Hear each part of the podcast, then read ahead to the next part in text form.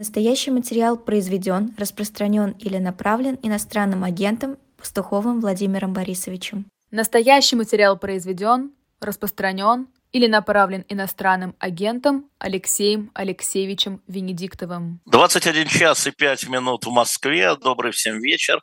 Это Пастуховские четверги. Владимир Борисович, добрый вечер. Добрый вечер, Алексей Алексеевич. Э, приветствую вас. Э, соскучился за год. Да, ну вот, но за, зато у нас будет один день, он у нас будет год високосный, поэтому я думаю, что... А вдруг это будет четверг? Ну, посмотрим я не помню. А, я напоминаю всем нам а, и вам о том, что у нас работает чат, я одним глазом смотрю на этот чат, напоминаю, что надо ставить лайки. И сразу хочу сказать, что сейчас мы выставили уникальную две книги, уникальные на шоп «Дилетант Медиа». Скажу вам, поторопитесь. А, ну, во-первых, это книга Екатерины Шульман, значит, «Возвращение государства. Россия в нулевые годы». А, заходите, покупайте. И я еще по эту книгу мы поговорим, наверное, Владимир Борисович, потому что не сегодня, но важно. А вторая книга совершенно уникальная. Ее написал Никита Петров, это зампред мемориала, историк. А, э, человек написал книгу «Время Андропова». Это такое исследование. До этого он написал про Ежова, до этого он написал про генерала Серова, а теперь он написал «Время Андропова», такое 600 страниц, богато иллюстрированных документами цветными. Поэтому всем советую зайти на shop.diletant.media. И у меня к вам вопрос в связи с этим, пока заходят наши слушатели и покупают эту книгу. А, очень существует мнение, что если бы Андропов остался жив, чтобы если у него было время, он бы сам провел Горбачевские реформы, но так, чтобы СССР не развалился. Ну, это вообще потрясающая игра, в которую можно играть вечно. А, реконструкция истории по типу... Сейчас очень романная, популярная некоторые а, на Западе, а, когда рассматривается жизнь, а вот если бы так, то это, а если бы не так, а если бы он умер раньше, чем на самом деле. То есть это очень интересные игры для искусственного интеллекта. А если бы он не умер, а ушел бы да, старцем да, Федором Кузьмичем? Да. Совершенно верно. То есть да. Э, мы ведь ответа никогда точно не узнаем, и не узнаем мы его по одной простой причине, потому что его нет. Потому что на самом деле, э, поскольку человек отличается от всех остальных представителей живой природы наличием воли и сознания, то это всегда игра открытая. То есть всегда есть, мы всегда можем говорить постфактум, что есть некая линия истории, что она вот э, реализуется в конечном счете там, на больших числах, там 300-500 лет, мы говорим, ну да, ну, естественно, это закономерно себя проявило. Но на меньших таких отрезках э, все очень индивидуально, и все зависит действительно от случая. Поэтому э, дальше можно только фантазировать. Моя фантазия состоит в том, э, все-таки сбылся сценарий Троцкого – а сценарий Троцкого, он состоял в том, что а, при переходе к национал-большевизму а, неизбежно буржуазное перерождение коммунистической элиты. Вот Термидорианцы, термидор. Да, да, термидор. Почему, собственно говоря, а, был такой принципиальный теоретический спор между Сталином и Троцким? Не потому, что Троцкий, только вот не подумайте, что Троцкий был менее живодерен, чем Сталин. Не-не-не. Я вот думаю, они, что... они там все молодцы. Да, да. да, я думаю, что они все молодцы, и с точки зрения методов, которыми Троцкий утверждал то, чем Сталин впоследствии воспользовался, э, ну, тут можно поспорить, как говорится. Но у Троц... Троцкий был в большей степени догматиком, э, чем Сталин. Сталин оказался большим прагматиком. Э, а Троцкий был большим догматиком именно вот той э, а, псевдомарксистской, которую мы называем русским коммунизмом, догмы а, придерживался. И он исходил из того, что, а, в принципе, вот эта вот проблема построения коммунизма, она как задача не имеет решения на национальном уровне. То есть коммунизм возможен только в общепланетарном, по сути, масштабе. И поэтому он считал, что э, если уж случилось так, что в России каким-то чудом э, коммунистическая партия с коммунистической идеологией пришла к власти, то ее задача спровоцировать пожар мировой революции, ну, то есть через мировую войну. Так мы сейчас это и делаем. Абсолютно. Мы сейчас это делаем, только, так сказать... То, то есть у нас Владимир Владимирович, то есть у нас Владимир Владимирович троцкист. А я об этом писал много раз, что Владимир Я просто решил озвучить. Да, вот, да, что да я, я, я, я, собственно говоря, примерно с 2012 года говорю, что на вооружение взята троцкистская теория, по сути. А, и, а, то есть, а, понятно, что за пределами небольшого круга сумасшедших, кроме таких, как вы, таких, как я, это мало кого интересует сегодня в окружающем мире. Но те, кто любит копаться вот в этих вот э, э, кишечках э, истории. Ну, это Причина, в причинно-следственных связях. Связи, да, да, да. Есть, знаешь, запускать туда руки, это страшно интересно. Так вот, э, с моей точки зрения, э, собственно, почему Троцкий считал, что нужно идти таким путем? Потому что он говорил, что если вы изолируете это все и закуксите, то у вас э, коммунисты превратятся рано или поздно в торговцев, хотите вы этого или нет обрастут мещанскими привычками, этими всякими квартирами, машинами, обоями, цветами. Ну, так оно все и происходило. И в конечном счете, как бы идея будет проваливаться, она потеряет свою пассионарную силу, люди перестанут воспринимать ее как что-то мобилизующее, а все это начнет разваливаться, и вы придете к кризису. Ну и вот, собственно, это и пришло. То есть дело не в Андропове, дело не в Горбачеве, дело не в Черненко и дело э, не в Романове, э, только не uh-huh. а секретаря Ленинградского обкома партии, который был альтернативой. А, дело было в том, что а, мобилизующая вот эта пассионарная мощь э, этой квазирелигии, которую мы называли коммунистической идеологией, по сути, это была такая светская замена православию. То есть православие как бы отбросили, вместо него была такая светская религия, называвшаяся русским коммунизмом. Она потеряла свою вот эту мощь. И э, поэтому все остальное, все, что на ней висело, обвисло. Поэтому никакого бы э, Андропов мог повлиять, ну, в каком отношении? То есть можно было, допустим, пойти путем югославским. Ну, вот тогда, условно, та война, которую мы сегодня переживаем – но мы бы ее пережили 30... То есть можно сказать, что, может быть, это и хорошо. Понимаете, без иллюзий, быстро э, не было бы... Ну, знаете ли, Балканы не быстро, они продолжаются, как ну, мы видим. Я, я, я, я же говорю, что обязательно хорошо. Я говорю, что может быть, понимаете, может быть. А, но, э, то есть, вот, скорее всего, если бы э, Андропов э, остался, то он бы довел ситуацию до того, что вот тот дальнейший метод распада, который мы наблюдаем сегодня, мы продолжаем наблюдать э, один и тот же процесс. Это процесс распада э, СССР, он просто растянулся по времени, и сейчас мы входим в какую-то вторую его фазу.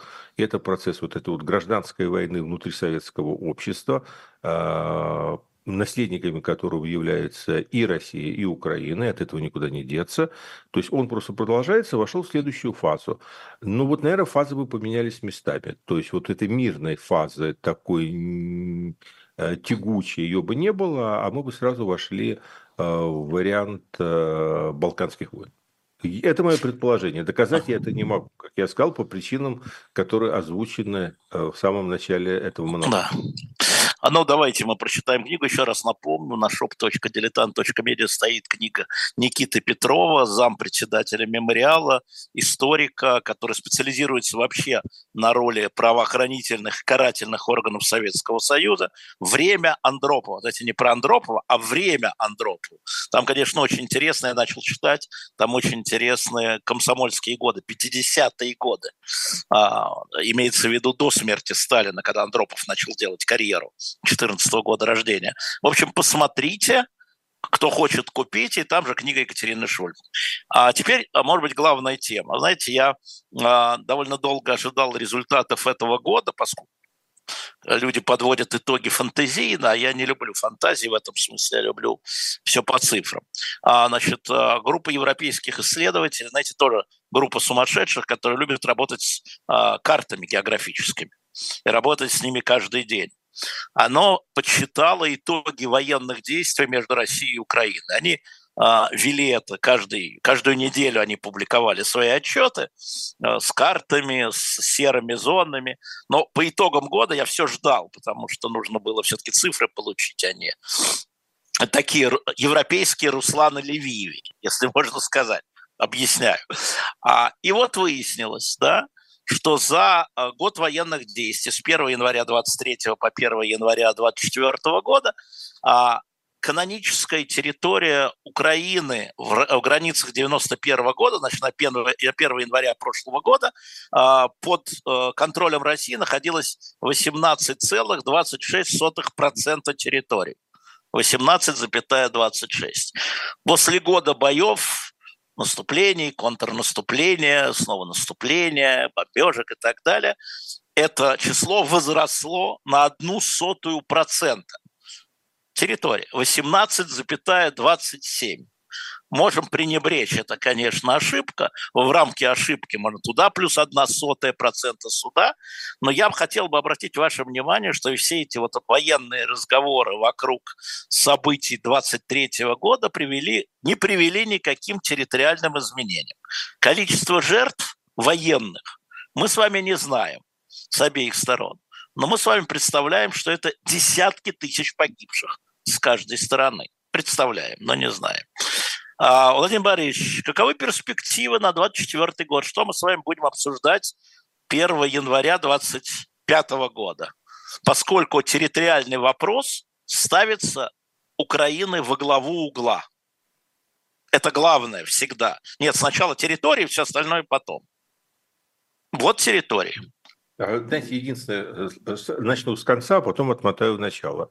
И единственное, что я могу сказать, что в конце 24-го, накануне 25 -го года территориальный вопрос не будет стоять во главе угла.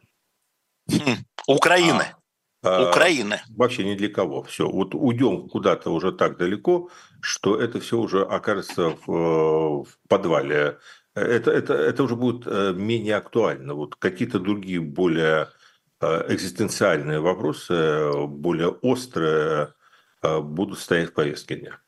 Угу. А вот уже возврат, возврата к этой дилемме, там э, мир в обмен на территории, не мир в обмен на территории, там все, э, все вот это будет, знаете, как философия говорят, проблема будет снята к этому моменту тем или иным образом, и она не будет уже вот в такой постановке, там, там не будет такой дилеммы, там не будет уже никаких возможностей, э, никакого мира, ни на какие территории никуда менять.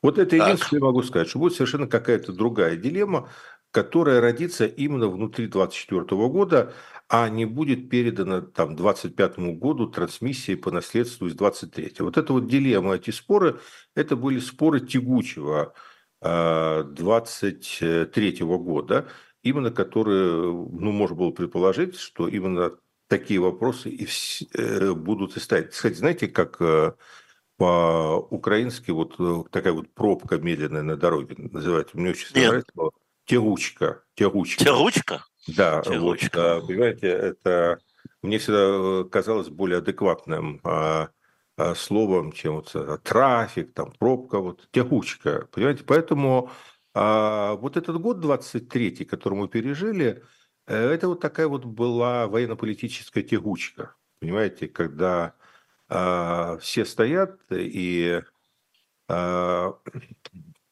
вот куда-то вроде движутся, и вроде не движутся, и пейзаж за окном то ли меняется, то ли не меняется, а это все уйдет.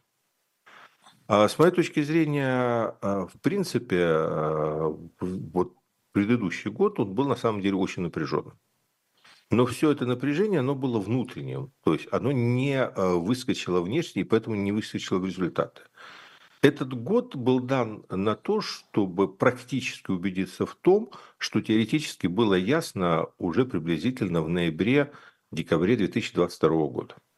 Вот вообще э, интересная мысль. Э, не сочтите за снобизм. Вы знаете, для чего нужны... Почему? Снобизм – это снобизм. Да, ну вот, э, да. Ну, ну, вот я дисклеймер, э, дисклеймер сделал. Дисклеймер, да. Да. А, значит, я сказал бы камин понимаете ли, да. Ну да. уже нельзя, понимаешь, скажешь камин и потом а, нельзя. Цугундер, понимаете? Нет, нет, камин что я сноб. Это же да, вот так да. можно так сказать. вот, да. понимаете, для чего нужны в гуманитарных науках эмпирические исследования? Так. Много. А они нужны для того, чтобы заранее известный в теории результат ну, чем-то подтвердить, сказать, ну да, ну вот мы это подтвердили эмпирически.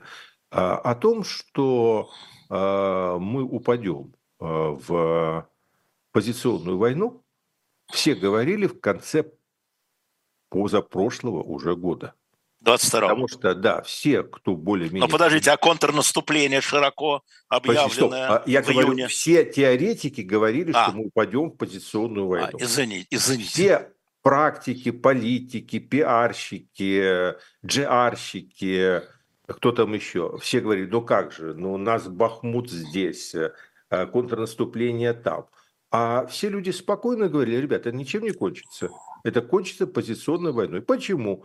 Потому что соотношение сил такое-то, соотношение армий такое-то, мобилизационные ресурсы такие-то, при этом э, обе стороны что-то себе могут позволить политически, что не могут позволить политически. Все это давно было подсчитано. Уже к концу позапрошлого года сказали, ребята, будет 50-50.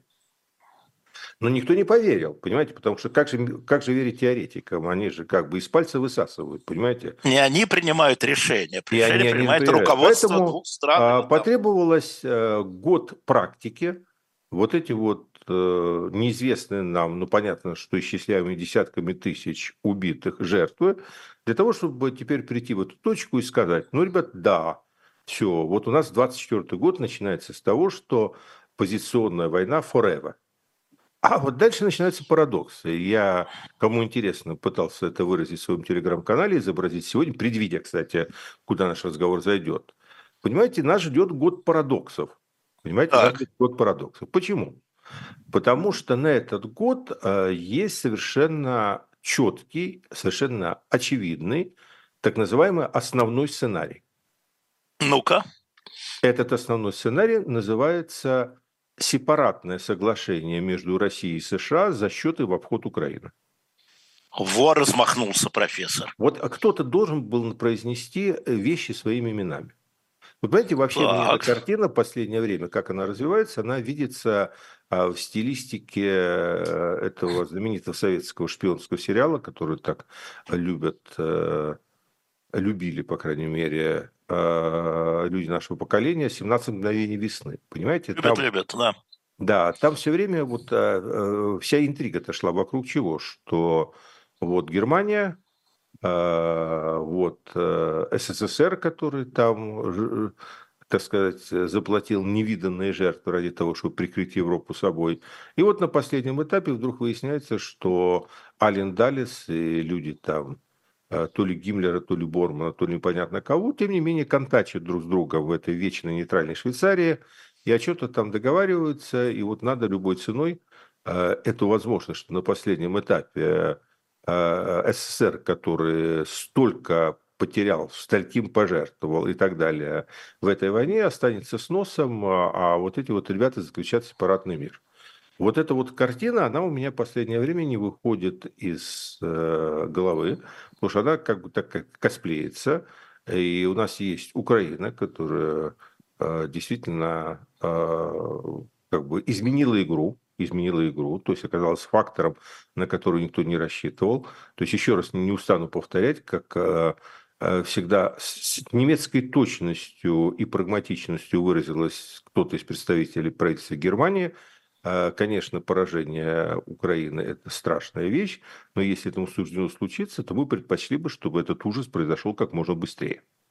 Владимир Борисович, извините, сделаю один пируэт, отступление. Сейчас, буквально сейчас, а, выйдет книга американского журналиста Саймона Шустера, который первый год войны провел с Зеленским в Киеве. И первые недели войны он был в том числе в бункере вместе с Зеленским. И а, брал у него интервью, брал интервью помощников, брал интервью у Елены Зеленской, наблюдал буквально вот сейчас. Я хочу сказать нашим зрителям, что на сайте Эхо, Эхо ФМ, который делает э, Макс Курников и Виталий Руинский, есть глава из этой книги. Как раз от 24 февраля 22 года. Как Зеленский узнал, как семья, что было, что, во что верили, во что не верили. Я просто хочу обратить ваше внимание, что пока книги нет, она на английском выйдет. Да, а украинская СБУ, как мы знаем, объявила Шустера, что он агент Москвы, там говорила, что он там манипулирует с Москвой. Неважно. Вот поэтому обращаю ваше Подожди, внимание. А когда объявил, э, когда он в бункере Когда он сидел или уже написал- после? Нет, он же виделся с Зеленским, когда Зеленский последний раз приезжал в Вашингтон. Именно он был автором той статьи, которая писала, что Зеленскому всюду было отказано в деньгах и в оружии. После этого СБУ заявила, что он манипулируется Москвой, что и так далее. Это можно легко Я прогуглить только и одного найти. не могу понять. Тогда почему они на год опоздали? То есть э, неплохо. Так он продолжает приезжать в Украину, вы не волнуйтесь. Ну, Нет, это так бывает. Так бывает. Но а, тем не менее, хорошо, э, да. тем Ну, не менее, обращаю должен- на это внимание. Да, но я хочу сказать, что да. да. на самом деле вот эти вот дни, они э, так, э, мы их недооцениваем, а когда пыль уляжется, вот эта вот неделя с 24 там по 1, ну или две недели, а, они э, будут в истории э, Да. рассмотрены как э, какие-то а, решающие, изменившие ход истории недели. Знаете, помните, как эти 10 дней, которые потрясли мир? Трясли мир, да. Да, так это будет как раз тоже 10-20 дней, которые потрясли мир, потому что мир на самом деле готовился совершенно другому. А Мир э, готовился к тому, что сейчас э, Путин слопает Украину, а дальше подавится этой большой костью, долго ее будет переваривать, его все. Ну, такой петь, кашлять, да-да-да. Кашля, да. То есть, да, в принципе, мир к чему готовился? Мир готовился к Афгану 89 года. да. Вот войдут, увязнут, И завязнут. завязнут. Хором, э, хором, хором, да, хором. да. Да. Дальше вдруг выясняется, откуда ни возьмись, э, как чертик из коробочки, выскакивает бывший актер, на которого вообще никто не ставил. Вдруг выясняется, что мирный абсолютный народ землеп- землепашцев, который, в общем, на самом деле, если говорить, исторически отличается какими-то чертами характера, то только упертостью такой вот э, специфической. И вообще-то, на самом деле, абсолютно вот реально мирный народ. Но оказывается, что если этому народу ни с того ни с сего на голову начинать вот просто валить железо ночью, то вот эта именно черта упертость, она становится системообразующей и меняет все. То есть эта упертость, э, помноженная на эмоциональность Зеленского, дали результат, который... Вот все сейчас говорят о том, что э, карты Путину спутали. А как насчет Байдена? А как насчет всех Шольца? А как насчет Макрона? Вот только Борису Джонсону страшно повезло, поскольку позволило отвлечь э, внимание э, его избирателей на какое-то время от его внутренних проблем. Не Ну, помогло. Не, не не помогло. помогло. Не помогло, Но, смотри, да. но смотрите, Но всем А, испортило, да. Ты вот, не, э, я есть- хочу возразить, Владимир Борисович, Да. извините, про 24 год. Но вы говорите, что вы намекнули, вы сделали коммент что, скорее всего, э, самый э, распространенный сценарий, который будет, это Вот. США за спиной Украины Э, сепаратно это, будет это договор- то, что все ожидают, да. Это то, Да, что все но ожидают. как- но, Какое, но, но- но там есть какое- одна маленькая подождите, деталь. Какая, Ну, какое такое США? Администрация Байдена или администрация Трампа? Не, не, Какое Байдена, США? конечно. Какой Да, из США? Да, да, США пока тот, который есть. Ну, Ага. тот, который Он есть. готов будет пойти на сепаратное соглашение, вы считаете? он, мечтал, он мечтал бы на него пойти. Он мечтал. бы на него. У Байден. него- да, у него есть э, для этого и тактические, и стратегические соображения. Но стратегически, в принципе, э, Америка своих целей э, в этом конфликте достигла. Так Уже. Да, да, абсолютно. А вот этот вот потенциал, мед- медведь устал. Медведь устал. Он реально э, как бы э, выпотрошен, э, когти его сточены об Украину. Можно, конечно, продолжать фантазировать, как это делали в 22 году, о том, что он нападет на Балтию, он нападет на Польшу. Но в реальности тот, кто понимает ну, соотношение сил, резервов, состояние общества, а Украина стерла эти когти. Понимаете, там требуется длительный маникюр-педикюр, чтобы можно было еще дальше куда-то идти. А, собственно, Америка это и хотела. Америка, ну, как бы не то чтобы хотела, но не возражала, понимаете? Нет, Она... хотела, чтобы медведь стер когти. Да, чтобы, медведь чтобы он где-нибудь когти, увяз. Да, да, он где-то увяз. То есть он стер эти когти. Значит, в принципе, какие-то красные черты, какие-то красные черты, они будут соблюдены. Не потому, что медведь миролюбивый, а потому что, вот я сказал, медведю требуется маникюр-педикюр. И не на один год. Это такая э, задача. То есть стратегических каких-то сейчас целей. Дальше. А вот стратегические цели в другую сторону, о том, что там расчленить Россию, это, это больное у Владимира Владимировича, поскольку он из Питера. Понимаете, у нас как Питер, так какая-то расчлененка. Но это чисто это локальные фобии, понимаете?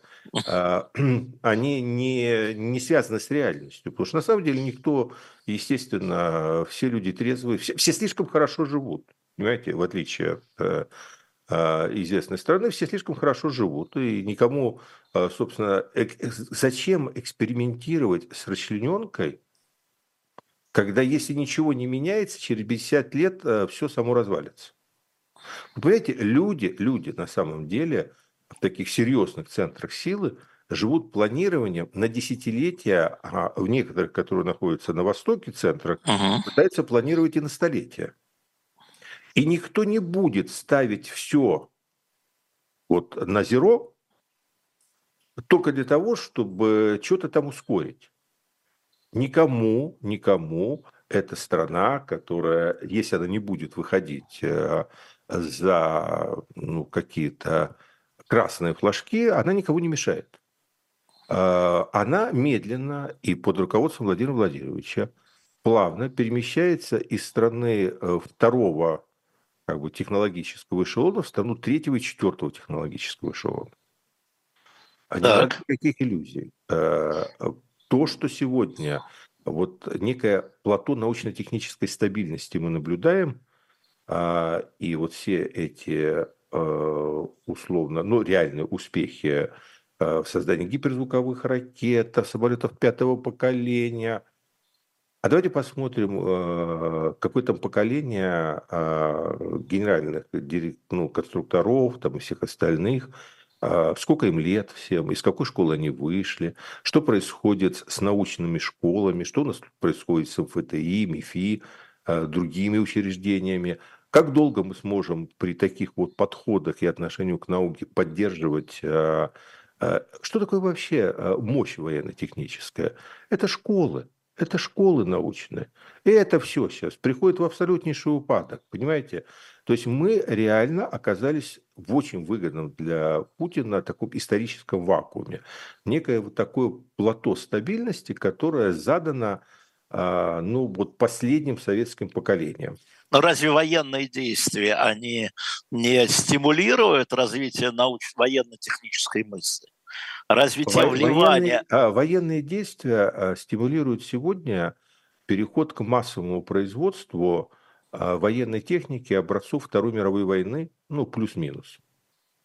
Ну, какое-то напряжение там беспилотников, там, которых там и Украина, и Россия учатся клепать, э, в том числе, кстати, из фанеры.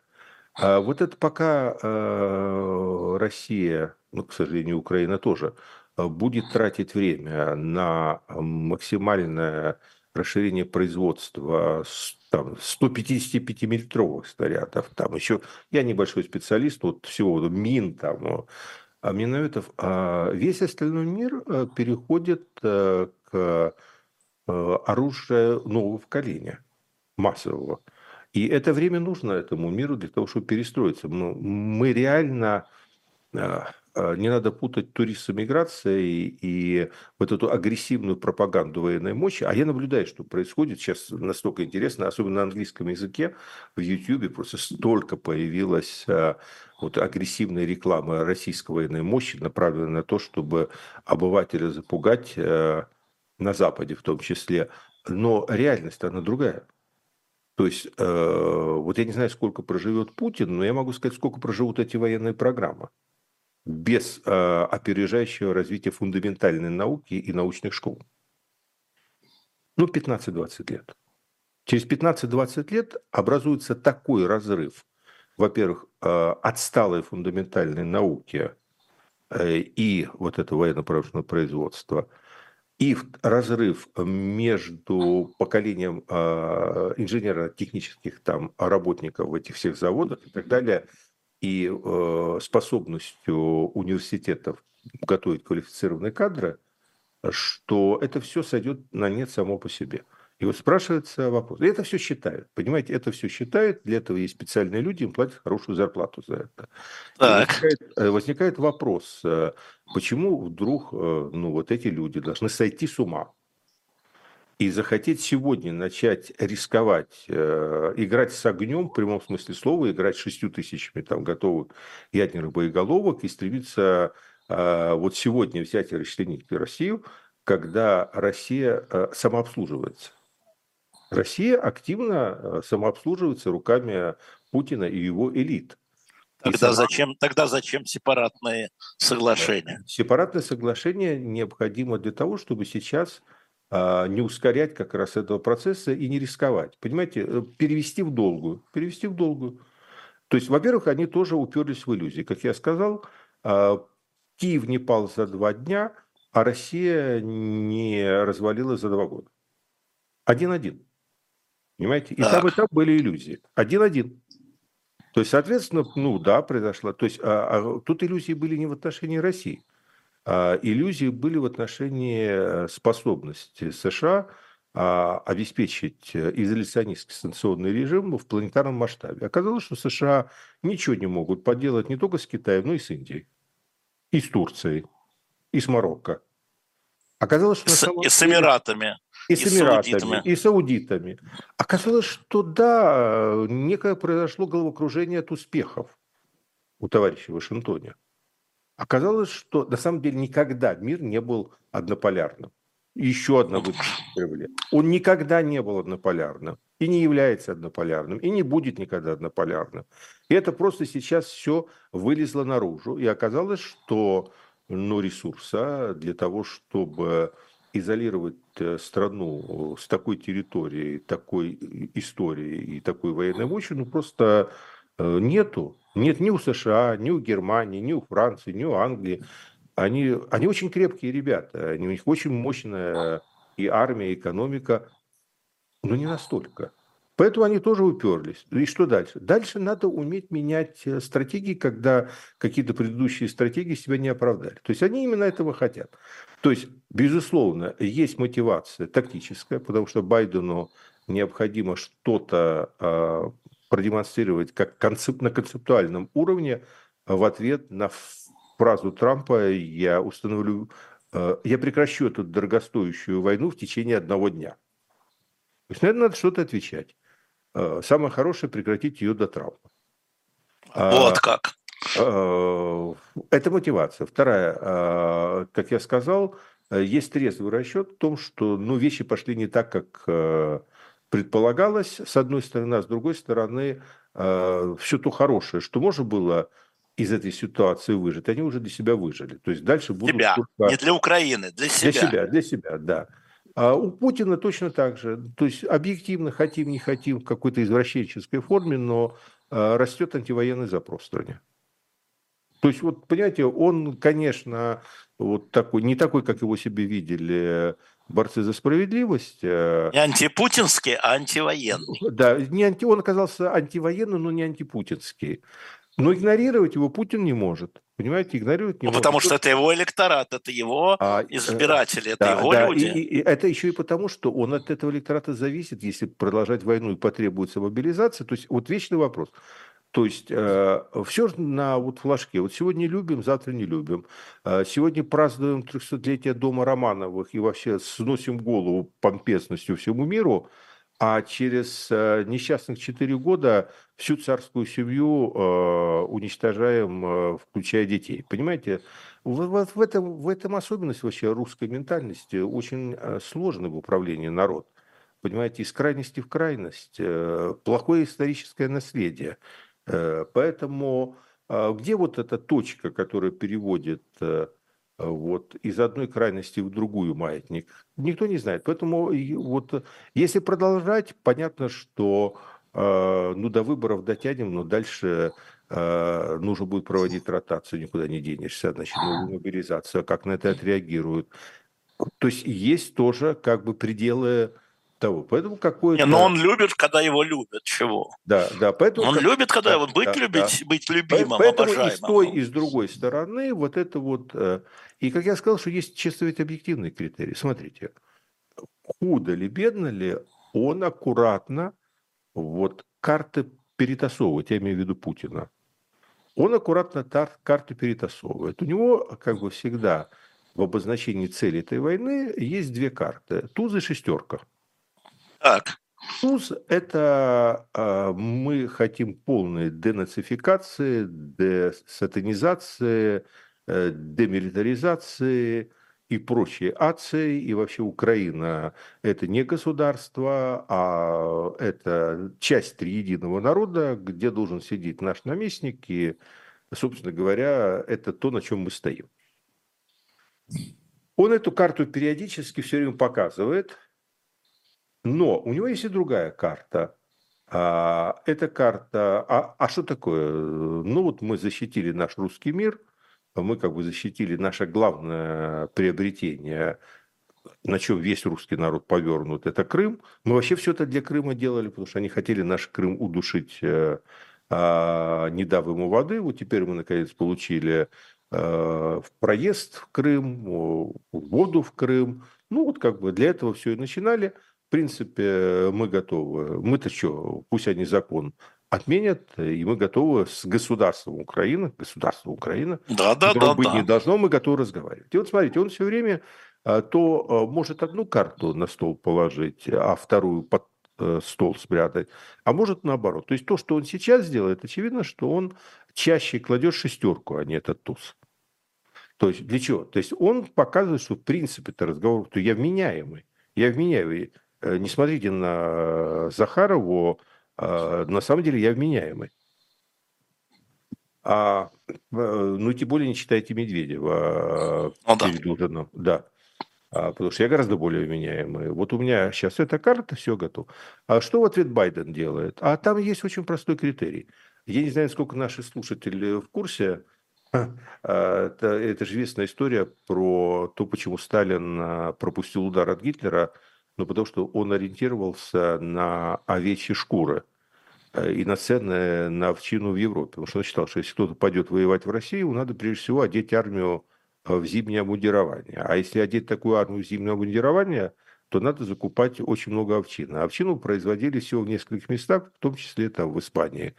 Значит, соответственно, должны вырасти цены на нее. Если цены не растут, значит, никто э, к зимней кампании не готовится, а значит, никто на Россию нападать не будет. Он, конечно, не мог представить, что есть псих еще психованнее его, который думает, что Россия может завоевать до зимы. А, на этом прокололся. Но все равно вот есть вот эти вот критерии всегда объективные. Какой объективный критерий для меня? Объективный критерий для меня, что ни одна страна Запада за два года так и не стала вкладываться в долгосрочные заказы на расширение э, производства вот этого вот примитивного оружия, которым воюет Украина. Потому что если Запад захотел бы то э, Запад мог завалить э, в течение полугода Украину этими там, э, сколько я все знаю, 150 миллиметров, 200 какие-то... Я... 155. 150 миллиметровыми снарядами. Это их да. просто их бы там производили в каждом курятнике. Но для этого нужна простая вещь. Байден должен сказать от имени государства, ребята, я гарантирую закупку такого-то количества этих снарядов в течение 10 лет. А дальше это капитализм. Под это обещание за месяц, за два производство этого начнет расти как грибы. Может Байден себе такое позволить? Первая экономика, ну или может быть вторая уже, но все-таки первая пока мира. Легко. Если он это не делает, это значит, что он не рассчитывает на длительную войну и не хочет... Э, это его сигнал Путину. То есть один говорит, что я, в принципе, более вменяемый, а, чем кажусь. Второй говорит, что я пока главную карту не задействовал, потому что если я захочу, то я... Если захочу, то я завалю Украину оружием. Вот не надо делать вид, что Запад вот нас... Вот как Путин там выступал перед военным, говорит, вот Украина тратит э, в, месяц, в день там 5-6 тысяч снарядов, а Америка производит там 14 тысяч в месяц. Понятно, что... 20, 20 тысяч в месяц 20 я перепроверил. Да. 20 тысяч 20, в месяц. Ну, даже да. 20 тысяч, и что? А, мне э, сын рассказал смешную историю, что приблизительно так же рассуждали японские генералы перед началом Второй мировой войны между Японией и США. То есть они считали, что ну, главное, что в войне между Японией и США, это флот. Если флот. они сейчас потопят этот флот, то, учитывая то производство и те мощности, которые есть как бы в США, а Америка не сможет в течение 10 лет восполнить этот ущерб. И они... А когда Америке хвост э, поприжали, оказалось, что... И об этом они писали потом э, на суде и говорили о, о причинах войны. Оказалось, что Америка стала выпускать по одному кораблю в день. Но для этого надо, чтобы она почувствовала, что это экзистенциальная их война что ей это надо. Байден это пока не демонстрирует. Вот вам и сигналы. Но это все не главное. Это вот все э, как бы ну, развертывание того тезиса, чего как бы эти два больших пацана хотят. Потому что это пацаны, да, это два пацана, которые э, чего-то хотят. Они э, только недоучитывают одного, что Украина, которая прошла через все то, что она прошла, она вот просто молча наблюдать, как эти два пацана хотят ее судьбу решить, не будет. А что она может? Она, в, в этой. А, она, в этом... она, она сломает. Она может сломать эту игру. Поэтому как? история. Как сломать игру, не имея 155-миллиметровых снарядов, не а. имея возможности за год продвинуться даже на там энное число э, километров? Вы знаете... Э, что может? Это... Нет, что может? Вот вы говорили о ресурсах, я говорю, что может? Видим а проблемы с мобилизацией. А я там скажу все прочее. Смотрите, ключевая проблема сейчас, она а, не в Байдене ведь и в больших этих пацанах, а в том, что реально, да, народ, э, который привыкает к тому, что происходит, сейчас э, делает на Западе ну, некую переоценку этой войны. То есть вот так. первая оценка, она была а, очень благоприятной для Украины о том, что это действительно война против свободы, это война против всего Запада. Война наших мира. против не наших. Война... война наших против не наших. Не наших да. А сейчас э, это сдвигается потихоньку, и а, частично это связано с тем, что вот где-то правильную ноту Украина взяла, а где-то слишком высокую. То есть она как бы вот завысила эту ноту, а, а во многом, во многом, к сожалению, и это одна из ошибок Зеленского – под влиянием тех сил внутренних, ну, на которых он решил опереться, он перевел э, вот этот разговор э, в этническую войну. Понимаете? Мне кажется, это, мне, подождите, мне кажется, это преувеличение. Вот mm. э, объяснить тогда, объясните, почему вы так считаете. Потому что э, со временем, со временем э, и, э, и эта инициатива, собственно говоря, а, со стороны Украины, там а, произошел очень четкий сдвиг от войны с путинской Россией к войне с русскими. А, но в чем а это, выражается? Говорят, а это, как говорят в Одессе, две большие Да, понятно. А в чем это выражается? Ну, вот 20% выражается? населения Украины русские, ну, этнические русские. Ну, русские да, воюют давайте, на фронте. Давайте, да, давайте там, я сейчас говорю о подаче. Я пытаюсь я понять, да.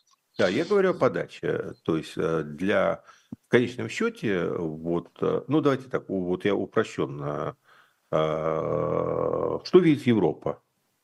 А, с этой точки зрения. Под я, этим я, углом. Я, я сейчас говорю под этим, я не говорю о Под этим углом, понятно. Под, под этим углом. Что Давайте. Видит Европа? Что видит Европа? То есть в самом начале Европа видела, ну, в общем, такой основной упор, основной как бы в основу инвестицию в том, что это война за свободу против тоталитарного путинского режима. Так. А что, э, тут я процитирую как бы уже даже то, что я, там, мне там ролики присылают. А, а, почему это все объяснимо? Я могу понять эмоции. Но сегодня Европа видит войну против свинособак. Так.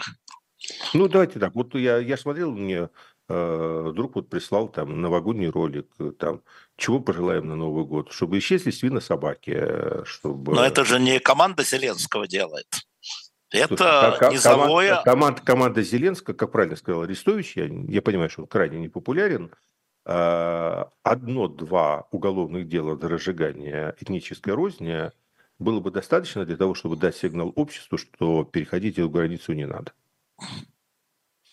А, при всем при том, как вы правильно сказали, э, самый, на самом деле вместо Зеленского этот ответ дал и как бы мое уважение этим людям, а, вот этот вот батальон Азов, понимаете? Об этом мало кто знает в России, но это, да, вот реальность. То есть, когда одна свихнувшаяся львовская экс-депутатка там потребовала э, привлечь в дисбаты тех людей, которые на фронте говорят по-русски, на фронте, я имею в виду, украинской армии. Да, да, понятно. То, да. э, дальше мне очень понравилось объявление, что э, это первое объявление на русском языке на официальном сайте э, батальона Азов, специально для госпожи Фарион. Мы пишем, госпожа Фарион пошла Дальше был указан маршрут. А поэтому вот этот ответ должен был давать не сайт батальона Азов. А, понятно. Этот Это- ответ должны были дать власти. Так. Так А вот, поскольку я- они его не дают, а поскольку они его не дают, то я могу, как человек, который сидит в Европе, я могу сказать, что у европейцев складывается все больше и больше впечатления, что это терки. в смысле? Да, что ну как вот, Терки между терки- кем и кем? Да, терки между вот двумя крупными славянскими этносами. А, А если это терки между двумя крупными славянскими этносами, то дальше э, тут есть, конечно, люди, ну, как бы заинтересованные, есть еще другие пострадавшие этносы, это э, народы Балтии, Польши, которые, ну, как бы исторически э, часто были в том положении, в котором находятся украинцы сегодня, поэтому у них историческая память хорошо связана. А также есть все остальные, ну, которым как бы до этих терок нет дела. Понимаете, происходит определенный сдвиг, неблагоприятный для Украины восприятие э, этой войны как э, региональной войны. А если это ну, еще на, фо- на фоне, Кавка- на фоне а, не Кавказа, конечно, на фоне Ближнего Востока, Да, и на фоне там ближ- щас да. Так вот, поднимается. дальше. Поэтому Да. вот причина, причина. А то есть понятно, что есть там штабы, есть Байден, есть политические интересы, все. Но этого бы ничего не было, если бы настрой общества, а это все-таки демократическое государство, если бы настрой общества оставался прежним, если бы риторика Трампа не портила все больше и больше популярностью, если бы мы не видели, как э, в Нидерландах, э, Словакии, э, к власти все чаще приходят партии, которые паразитируют на антиукраинской риторике, ну, скажем, в том числе, потому что это не главное в их да, в политике. том числе, да, но в том числе. Да. Вот если бы этого всего не было, то у Байдена просто не было бы других вариантов, как э, ну, вот поступать э, как положено и оказать поддержку. А это не так. Поэтому что может сделать Украина? Украина может э, постараться сделать так, чтобы это общественное мнение развернулось в другую сторону. Вернулась 22 год. Вернулось 22 год. И Украина, а, а, ну, в том числе, это произойдет... И кто главный союзник здесь, Украины, в этом вопросе? Путин. Ну, Должен помочь. Да. Он им поможет. Почему? Потому что дальше, вот я сказал, что это будет, э, это будет очень живой год, к несчастью. Это будет год провокаций, потому что если кто-то думает, что украинцы, они будут сидеть вот как так вот, сжав э, лапки и смотреть на происходящее, нет, они будут идти в банк играть. Они будут делать все, чтобы не дать возможность вот этому конфликту за их счет закрыться. А это значит, что война будет приобретать все более жесткий для России характер. И у нас есть 1300 э, километров линии фронта, из которых активными было, я думаю, процентов 20. Так вот, я думаю, что может начать полыхать по всей линии. Опять вопрос ресурса. Да, но для того, чтобы, чтобы такой для фронт. Того, чтобы, для того, чтобы накрыть э, из градов и смерчей там э, Белгород, Курск, Ростов, там что-то еще, ресурса хватит. Но мы видим ответки. А вот дальше пойдут ответки. И вот в Европе увидят эти ответки. Потому что ответки все масштабированы, зверские. И вот да, это будет э, год э, такой провокационный, год на встречных курсах. И я думаю, Украина не согласится с тем, что кто-то за ее спиной пытается, решив как бы свои задачи, э, ну как бы вот оставить их зализывать раны. Я думаю, При этом мы видим но при этом мы видим впервые 7 августа большой обмен военнопленными. А, это десятая часть всех военнопленных, ну, приблизительно, потому что, да, то есть там, там по разным подсчетам с двух сторон около 5 тысяч, обменяли около 500. А, и вы понимаете, что это было не в одночасье, что переговоры шли ну, здесь на два месяца. Первое. Э, мы и что знаем. согласие на это дали два президента. Да. Они ну, это не э, полковники меняли, смотрите, не полковники. Во-первых, я считаю, что это, ну, в данном случае было бы странно, если бы Зеленский согласия такого не давал, значит, нас интересует только согласие Кремля. Потому что, смотрите, да. да. То есть, получили так. согласие. Это Значит, получили. получили согласие, да. Это очевидно, потому что Путин э, любит всегда создавать вот эту вот видимость э, неопределенности, чтобы, э, ну, как он там, если э, он выступил в новогоднем обращении и ни разу не сказал там слово «война» практически. Ничего, значит, 1 это... января он дважды сказал «война». Да, да, то на, на следующие два дня... Нет, вот вы, вы меня как бы перебиваете, а на самом деле не было повода, потому что именно это хотел сказать. То следующие два дня он обязательно скажет только «война, война, война». То есть он любит класть слоями. Поэтому если он бомбит э, а, одной рукой, он э, бомбит города Украины и возвращается к практике осени 2022 года, по сути, то другой рукой он как бы разрешает э, небольшой обмен, ну, плюс Рождество и так далее. Это все для того, он рождает неопределенность. Неопределенность – это его стихия. Понимаете? О, да. Да, вот неопределенность его стихии, он старается ее постоянно поддерживать для того, чтобы труднее было определить, что он на самом деле задумал и к чему на самом деле склоняется. Ну, неопределенность, да, это тоже фактор, э, который существует. Он же стоит неопределенность не для себя, нет, он конечно, стоит неопределенность. неопределенность для всех окружающих. Чтобы, вот.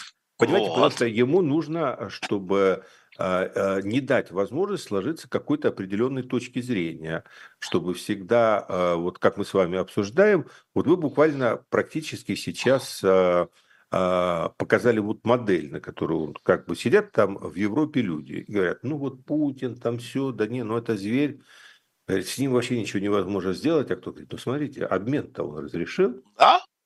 А, да, что может не такой зверь, да, может, с ним можно договориться. Вот. Да, ну, то есть, конечно, э, это, ну, да, это называется политика. Это называется политика. Да, ну, вообще, на самом деле же в основе а, давно уже лежало всех на всех, но при этом какие все, я вам скажу просто одну маленькую деталь, что, например, Киев отказывается признавать военнопленными захваченных членов милиции ДНР, ЛНР, которые до сентября 22 года но ну, были формально независимыми, да, и не членами вооруженных сил Российской Федерации. Поэтому их исключают из договоренности. А одно из условий это то, что теперь это все российское. Ну, в общем, чтобы вы понимали, это такое тяжелое, а, унылое переговорное действие. И а, именно на это нужно было разрешение Путина, да, вот на это унылое переговорное действие. И он и дальше будет создавать неопределенности, я с вами согласен. Мы думаю, что мы до марта это увидим много раз. До марта, до голосования? Я думаю, что, знаете, а, был э, в свое время, в начале 90-х, такой... Одна минута, Владимир Борисович. А, э, я, я думаю, что вся интрига следующего года будет состоять в том, что Байден и Путин будут создавать э, много неопределенности, пытаясь в темноте нащупать руки друг друга, а Украина будут эту неопределенность взрывать своими определенными совершенно действиями, так, чтобы они эти руки обжигали. И вот весь год уйдет на это, и к чему-то по итогу мы придем, что будет не продолжением 23 года, а что родится внутри 24 года, совершенно какая-то новая и уже вот четкая тенденция, и с ней-то мы выйдем уже в 25 год как с какой-то... Вот я думаю, что итогом позитивным будет то, что в 25 год мы вводим уже с какой-то определенностью, которую мы будем знать. Владимир Борисович Пастухов. Я напоминаю, это Пастуховские четверги. Не забывайте ставить лайки. Напомню, что у нас в последнее время YouTube обнуляет наших зрителей сразу после окончания. Вот сейчас у нас смотрят там почти 20, да, 19 тысяч. Сейчас начнем считать с нуля – YouTube нам начнет, любит он нас, начнет читать с нуля, поэтому вы лайки поставьте, чтобы это продвигать больше. Напоминаю, что на shop.diletant.media у нас стоит книга Никиты Петрова «Время Андропова». А, книга здоровая, 600 страниц, очень рекомендую а, вам ее, в том числе про молодость этого странного генсека, и по последние дни жизни тоже, естественно, и книга Екатерины Шульман. А, буквально через пять минут Дмитрий Быков на своем месте, а, а мы с Владимиром Борисовичем встретимся ровно в следующий четверг. Четвергов избежать невозможно. Спасибо большое, Владимир Борисович. Спасибо большое, Алексей Алексеевич.